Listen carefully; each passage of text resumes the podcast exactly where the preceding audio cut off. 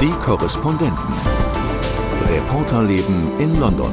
800 Pfund pro Rolle teure Tapeten. Kann man die eigentlich mitnehmen? Also kann man so Tapeten Du meinst die, die schon verklebt ist?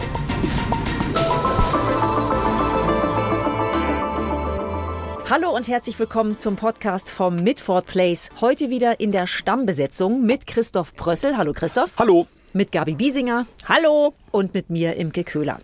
Ja, ihr habt letzte Woche schon drüber diskutiert, wo denn eigentlich die Regierung geblieben ist. Und jetzt bin ich also frisch aus dem Urlaub zurückgekommen und frage mich, wo denn Boris Johnson geblieben ist. Wir erinnern uns, der Premier, der auf keinen Fall gehen wollte, der auf jeden Fall im Amt bleiben wollte. Und jetzt ist von ihm nichts zu sehen, obwohl das Land in eine handfeste Krise schlittert und in 10 Downing Street die Wohnung ausgeräumt wird. Es gibt jedenfalls Bilder von Umzugswagen vor der Tür. Ja, äh, Caretaker äh, Prime Minister, wir erinnern uns. Also er wollte noch sich um alles schön kümmern, bevor die Nachfolge kommt. Ja, die Umzugswagen stehen da. Ähm, wir fragen uns, wo fahren die denn jetzt als erstes mal genau hin? Es gibt Gerüchte, dass er jetzt die nächsten Wochen irgendwie in Checkers, dem Landsitz, verbringen möchte. Und wir fragen uns natürlich bei den Umzugswagen 800 Pfund pro Rolle teure Tapeten. Kann man die eigentlich mitnehmen? Also kann man so Tapeten Du meinst die, die schon verklebt ist? Ja, kann man die wieder irgendwie abreißen und äh, wie man hört, vielleicht in einer äh, schicken äh, neuen Unterkunft in Dulwich Village, wo die beiden wohl hinziehen wollen, äh, Boris und Carrie. Da hat sich übrigens, um mal diese Ikone auch wieder zu erwähnen, Margaret Thatcher auch hin zurückgezogen, nachdem sie äh, rausgeflogen war quasi. Also alle versuchen Margaret Thatcher nachzueifern, wobei die, ähm, glaube ich, fleißiger war bis zum Schluss. Also Boris sitzt ja in Griechenland, wurde im Supermarkt gesehen, Aktuell, genau, ja. wurde immerhin auch in einer Taverne gesehen, wo er den Laptop auf dem Tisch hatte und er wurde am Strand gesehen, wo er so, ich sag mal so, ähm, Stretching-Übungen gemacht hat. Und er wurde gesehen, wie er mit äh, seiner Familie eine Flugzeug-Gangway runtergeht. Die Nanny schleppt ein Kind, Carrie schleppt ein Kind und Taschen und Boris geht hinten mit einem Kinderrucksack in der Hand. Die Verantwortung. genau, der trägt die Verantwortung. Ja, also musste jetzt mal ein bisschen sein hier einfach What happens to Boris, weil wenn man sich dem mal wieder gegenüberstellt und vielleicht sagen jetzt auch die Hörerinnen und Hörer, wir erzählen hier irgendwie jede Woche das Gleiche, aber I'm sorry, es ist einfach so, dass diese Themen hier kein Ende nehmen. Es gab so einen schönen Aufmacher heute in dem einen Newsletter äh, vom Politico, da heißt es also, dieses Land wacht auf zu zweistelliger Inflation. Gestern haben wir 10,1 10,1 genau. Prozent bekommen. Totales Chaos beim Transport. Heute sind wieder Bahnstreiks. Andere Streiks stehen noch bevor. Endlose Warteschlangen vor den Krankenhäusern. Dann nach der großen Hitzewelle jetzt Flooding. Dann äh, in dem Zusammenhang auch Sewage, also Abwässer werden an den beliebtesten Urlaubsstränden ins Da Wasser noch drauf, geleitet. genau. Und das ist äh, der Zustand dieses Landes im Moment, das regierungslos vor sich hin eiert und äh, darauf wartet, wer es denn macht. Ja, also wirklich spannend. Äh, viele Krisen hier, viele Problemlagen im Land. Boris Johnson nicht da. Und jetzt geht es natürlich nach wie vor auch um die Frage, wer denn in 10 Downing Street einziehen wird. Es geht nach wie vor um zwei Namen, nämlich äh, Rishi Sunak, Ex-Finanzminister, und um die amtierende Außenministerin Liz Truss. Und es gibt gerade heute, wir zeichnen ja immer donnerstags auf, neue Umfragewerte dazu, wie denn die beiden im Rennen liegen. Wobei man nochmal daran erinnern sollte, dass nur die Mitglieder der konservativen Partei abstimmen dürfen, wer neuer Parteichef und damit dann auch Premier wird. Und die neuen Umfragen bestätigen im Grunde den Trend der letzten Wochen. Das heißt, Liz Truss liegt vorne mit großem Vorsprung, kommt derzeit auf 66 Prozent und Rishi Sunak nur auf 34 Prozent. Und insofern lohnt sich das tatsächlich mal, sich die Person Liz Truss genauer anzuschauen, denn mit großer Wahrscheinlichkeit ist sie dann diejenige, die in 10 Downing Street einziehen wird. Und wir blicken mal auf äh, ja, ihre Person, ihre Positionen und ihr Auftreten. Und es gibt ein Porträt von Politico, das äh, fast vor genau einem Jahr veröffentlicht wurde damals als Liz Truss Außenministerin wurde. Und in diesem Porträt wird sie beschrieben als libertär, wenn es um Wirtschaft und Handel geht. Das Porträt spricht aber auch von ihrem albernen Image in der Öffentlichkeit und davon, dass sie die Woke-Kultur in Großbritannien bekämpft. Und wenn wir sie jetzt mal heute anschauen, ein Jahr später bei den vielen Auftritten, den vielen Hustings, stimmt diese Beschreibung noch oder könnte man oder müsste man hier oder da schrauben und ein bisschen was verändern? Also ich glaube, die Vogue-Kultur und ihre Kritik daran, das ist elementarer Bestandteil und damit läuft sie, glaube ich, bei vielen äh, an der Parteibasis auch offene Türen ein. Die können das nicht äh, verstehen. Äh, viele Punkte, die ihrer Meinung da äh, nach in London in den politischen Kreisen vorgegeben werden, die sehen äh, das dann so wie, wie Liz Truss das äh, sieht äh, und die da ja auch äh, eine Cancel Culture vermutet, also die üblichen Argumente anwendet. Libertär, ja klar. Also was, was äh, steht denn in Ihrer wirtschaftlichen äh, Grundhaltung? Ähm, Steuern runter, Steuern senken. Steuern senken ist immer besser, als den Leuten Geld zu geben, was der Staat erst kassiert hat. Also den Staat zurücknehmen, das ist, das ist äh, schon ihre, ihre Grundhaltung. Da sieht sie sich in einer Parallele zu, ähm, zu Margaret Thatcher. Darüber haben wir ja auch schon äh, gesprochen. Und ähm, ansonsten fällt sie schon auf, auch durch einfach knackige Bemerkungen. Und ich glaube, was sie jetzt in diesem ganzen Hastings-Prozess, also in diesen mehreren Auftritten vor der Parteibasis gelernt hat, ist, dass sie damit echt gut ankommt. Also laut fast populistisch sich äußern gegen die EU, ähm, gegen eine Nicola Sturgeon, die für die Unabhängigkeit kämpft. Das sind schon Sachen, die ihr eigentlich auch eine Politik, eine Kompromissbereitschaft äh, verbauen. Also es wird schwierig, genau. sich mit, mit Sturgeon wieder an den Tisch zu setzen. Es wird sicherlich nicht einfach, wieder mit der Europäischen Union zu verhandeln, äh, um äh, Nordirland, um die äh, Zahlungen und die, die, die, die ja, Mitgliedschaft in Anführungszeichen in diesem Forschungsverbund Horizon, wo es auch um viel Geld geht und so. Also es ist alles nicht so einfach und sie macht da im Moment schon, ja, teilweise populistische Politik. Und sie zeigt da ja auch tatsächlich viel Härte wie du es gerade schon deutlich gemacht hast. Und da fand ich es ganz interessant, vor dem Hintergrund nochmal nachzulesen, wie sich denn die konservative Partei zusammensetzt, also die Mitgliederbasis. Da gibt es Zahlen von der Queen Mary University aus dem Jahr 2020 und danach sind 63 Prozent der Parteimitglieder der Conservative Party männlich und 76 Prozent waren für den Brexit. Und das stellen wir ja auch sehr stark fest, dass sie sich, die eigentlich mal gegen den Brexit war, jetzt nicht nur dafür ausspricht, sondern zu einem echten Brexiteer geworden ist. Sie ist so vehement jetzt dafür und scheint das tatsächlich strategisch einzusetzen, um den rechten Flügel der Partei für sich zu gewinnen. Ja, das ist der Augenblick, äh, in dem ich auch immer schlucken muss bei diesen Hustings, wenn sie gefragt wird, ähm, ja, sie hatten ja mal was gegen den Brexit, haben nicht dafür gestimmt und jetzt äh, plötzlich sind sie vehemente Brexiteerin und sie sagt, ja, ich habe ähm, damals die Befürchtung gehabt, dass wir wirtschaftlichen Schaden nehmen können. Das ist ja zum Glück nicht eingetreten und äh, ich denke, da könnte man jetzt ja mal nachhaken und nachfragen. Aber wir haben ja auch das Phänomen schon oft beschrieben, der Brexit wird hier ja total negiert und auch nicht angefangen angeführt. Und ähm, wenn ich zum Beispiel mir heute den Artikel im Daily Telegraph angucke, ähm, nach diesen hohen Inflationsmeldungen, wir haben die höchste Inflation in den G7 und der ganze Artikel und alle Kommentare, die es dazu gibt, kommen komplett ohne das Wort Brexit aus, mhm. wenn verglichen wird, wie die Inflation äh, im Vergleich zu Deutschland, Italien oder Frankreich aussieht. Ähm, warum warum ist das so? Ich reibt mich man das, sich schon die ja. Augen. Äh, man, man fragt sich, sich, will man dem Wähler vielleicht nicht vorhalten, dass er eine falsche Entscheidung getroffen hat? Ich glaube, das spielt eine Rolle. Oder ist es auch die, weil das ist ja wie ein Glaubensbekenntnis. Ja, also man total. ist für den Brexit und lässt da keine Kritik rankommen und äh, bespricht es noch nicht mal. Man könnte ja auch im Sinne dieses Landes, eines konservativen Sinnes, das debattieren. Ja, aber auf der anderen Seite ist ja auch die Presse sehr einseitig, muss man ehrlich sagen. Also gerade die Zeitungen in der Regel sehr rechts oder viele von ihnen sehr rechts, die wollten den Brexit, jetzt haben sie ihn und ich glaube, da wird dann nicht mehr kritisch nachgehakt. Beim Guardian ist das vielleicht noch mal anders. Da taucht das B-Word noch mal auf. Ja. Aber ansonsten spielt sicherlich auch mit rein, dass ja auch Labour das Thema so beerdigt hat. Also die Opposition bringt es ja auch nicht mehr auf. Sonst müsste man ja zumindest mal in Stellungnahmen und damit dann auch wieder in der Berichterstattung über solche Stellungnahmen davon lesen. Aber das Wort Brexit, das ist einfach beerdigt.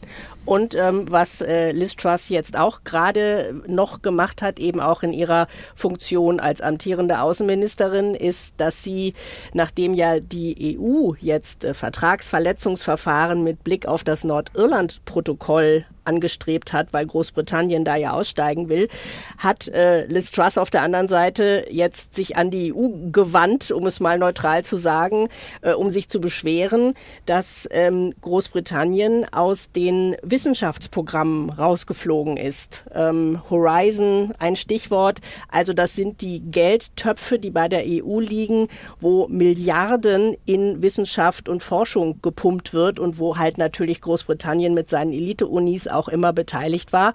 Und äh, da hat die EU jetzt ähm, lässt auch nicht fünf gerade sein und sagt, na ja, also das tut uns vielleicht selber auch ein bisschen weh, wenn wir nicht mehr mit diesen Unis kooperieren. Aber äh, Brexit ist Brexit. Und äh, auch da äh, habe ich gerade noch wieder einen Kommentar im Daily Telegraph gelesen. Da kommt das B-Word dann vor. Das ist der Kommentar, der neben der Wirtschaftsspalte steht, wo es heißt, also ja, da hat die EU ähm, tut ja so äh, immer, als ob sie wirklich äh, Goodwill wäre in allen Sachen. Und hier drehen sie uns quasi äh, jetzt den Zufluss ab und ähm, es zeigt, dass sie auch auf Revenge aus sind. So. naja, es ist ein Druckmittel. Es geht um Nordirland, ja, ja. genau. Mhm. Ja. Mhm. Jetzt habt ihr ja beide, während ich im Urlaub Urlaub war, hier wirklich von Anfang an dieses Kandidatenrennen beobachtet zwischen Truss und, und Sunak. Und du hast letzte Woche schon gesagt, Gabi, dass man merken konnte, wie sehr Truss hinter den Kulissen noch geschult wird. Was ist denn anders geworden? Inwiefern hat sich Ihr Auftritt auf der Bühne bei Podiumsdiskussionen verändert? Vom Anfang her gesehen bis jetzt? Also sie hat ja, nachdem sie am Anfang ein bisschen unbeholfen rüberkam, würde ich mal sagen, das war als noch mehrere Kandidaten zur Auswahl standen, ähm, irgendwann den Kunstgriff getan, als sie dann am Ende auch neben dem doch sehr smoothen Rishi Sunak stand, zu sagen, ähm, ja, ähm, öffentliches Auftreten ist vielleicht nicht äh, meine ganz große Stärke. Also es benennen, dass man eben nicht so ein geschliffener äh, Verkäufer, Verkäuferin Typ ist wie der Gegenkandidat. Und äh, ich glaube, inzwischen ist mein Eindruck, ähm, haben sie ihr beigebracht, einfach Attacke. Das, also das, womit Boris auch immer durchgekommen ist. Äh, nicht in die Ecke treiben lassen, nicht ähm, hm, ja äh, irgendwie äh, zurückweichen, sondern einfach drauf, drauf, drauf und egal, ob es stimmt oder nicht, kommt gut an. Und im Zweifel Dinge versprechen, egal ob man sie einhalten kann oder nicht und egal ob man sie finanzieren kann oder nicht. Aber da schauen wir uns dann genauer an, wenn es denn mal soweit ist. Wir haben vorhin schon über das Wasser gesprochen und tatsächlich ist es hier ja sehr trocken gewesen, in England auch sehr heiß. Dann gehen natürlich auch die Briten sehr, sehr gerne baden, schwimmen. Das Land hat bekanntermaßen, weil Insel, sehr viel Küste. Und man sollte sich de facto aber genau überlegen, ob man wirklich ins Wasser will und wenn ja, wo man ins Wasser geht. Christoph, was ist da los? Ja, ähm, unterfinanzierte Wasserversorger, unterfinanzierte Wasserentsorgung. Das Problem ist, dass viele ähm, Wasserfirmen äh, das Recht haben, wenn es Regenfälle gibt, wenn also sehr viel Wasser in die Kläranlagen eindringt, die Schleusen zu öffnen und Abwasser abzulassen nicht ganz klar ist, unter welchen Umständen das möglich ist oder vielleicht auch als Vorwand genutzt wird in diesen Situationen, wenn es starken Regenfall gibt. Wir haben das in den letzten zwei Tagen erlebt, dass man dann sagt, na gut, dann öffnen wir, öffnen wir jetzt eben die Schleusen und können dadurch möglicherweise auch die Kosten senken oder erstmal Probleme im wahrsten Sinne des Wortes ins Meer ableiten. Und äh, das führt eben dazu, dass es dann äh, immer wieder Aufnahmen gibt, zum Beispiel jetzt auch im Internet aufgetaucht, von Stränden und ein paar Meter weiter äh, fließt das fette Rohr und äh, sehr, sehr viel Wasser, ähm, Abwasser. Sehr braunes Wasser. Eine braune Brühe ins Meer und das halt direkt neben Stränden, wo irgendwie am Tag vorher, weil da noch äh, wunderschönes Wetter war, die Leute gebadet haben.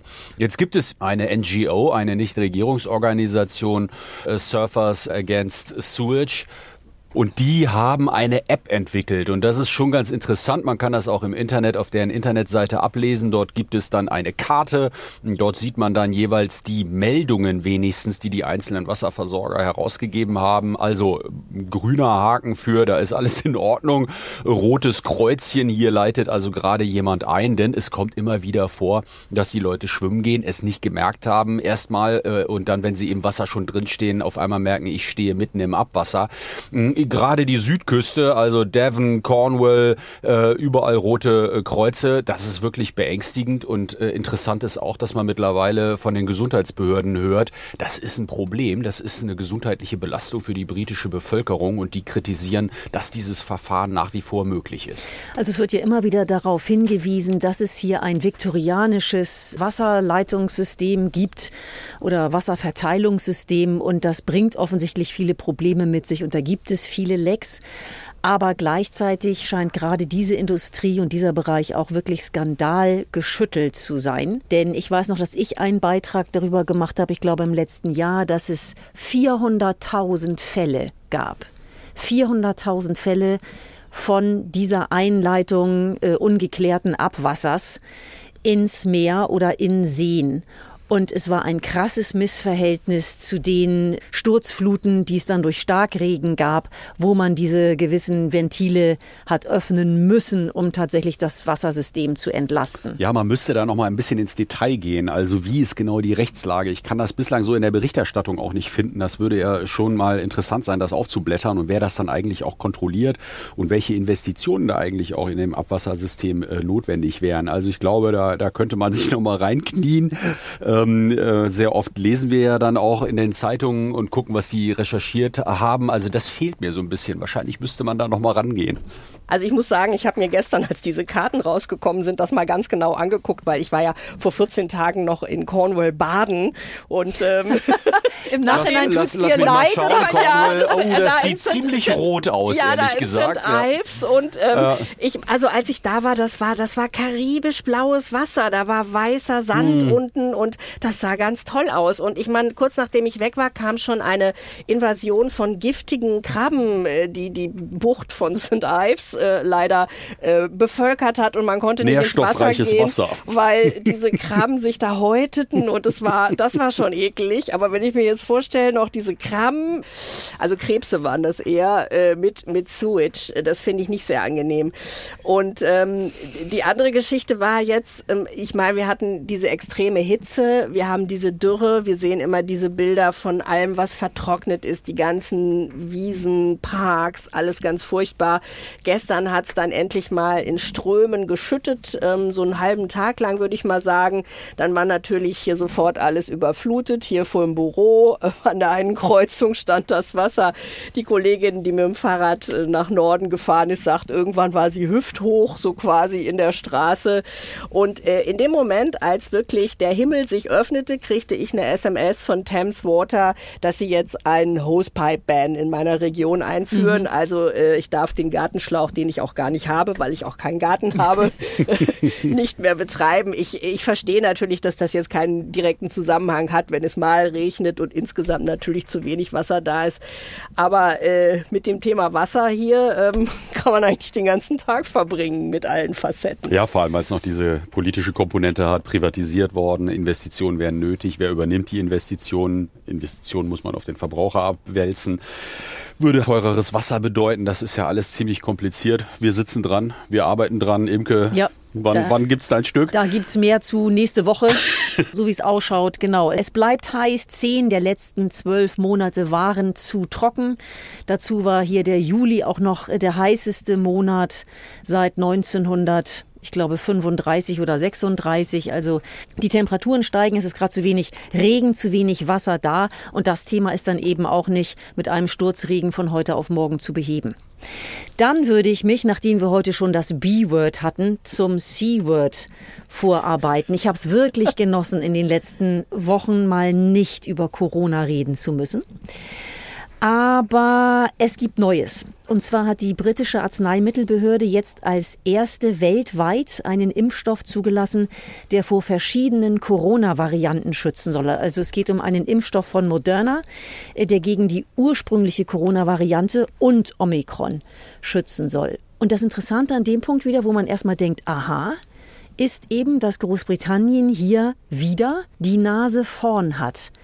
Warum ist das so? Was glaubt ihr? Wird hier einfach schneller geprüft und dann eben auch zugelassen oder welche Hintergründe könnte es geben? Also mir fehlt da ein bisschen die Expertise, jetzt sagen zu können, ob diese Arzneimittelbehörde vielleicht andere Standards hat, schneller entscheidet oder ob die Hemmschwelle niedriger ist, ähm, auch mal ein Risiko einzugehen und deswegen aber halt früher ein solches äh, Medikament bestellen zu können. Ich finde, das ist schwer einzuschätzen, aber was man natürlich schon analysieren kann, ist, dass äh, Großbritannien sehr gut damit gefahren ist, äh, ein Impfprogramm sehr schnell auf den Weg zu bringen, als Corona dieses Land in den Griff bekommen hat. Und ich glaube, dass man an diesen Erfolg anknüpfen möchte. Und erkennbar ist ja auch, dass viele Britinnen und Briten einfach auch keinen Bock haben mehr auf diese Masken, auf äh, die gesamte Corona-Politik. Im Moment hat man auch so ein bisschen das Gefühl, Sommer, alle draußen, ähm, das ist vorbei. Und ich glaube, das will man in den Herbst verlängern mit genau diesem Schritt. Und ich glaube, da ziehen viele Stellen an einem Strang.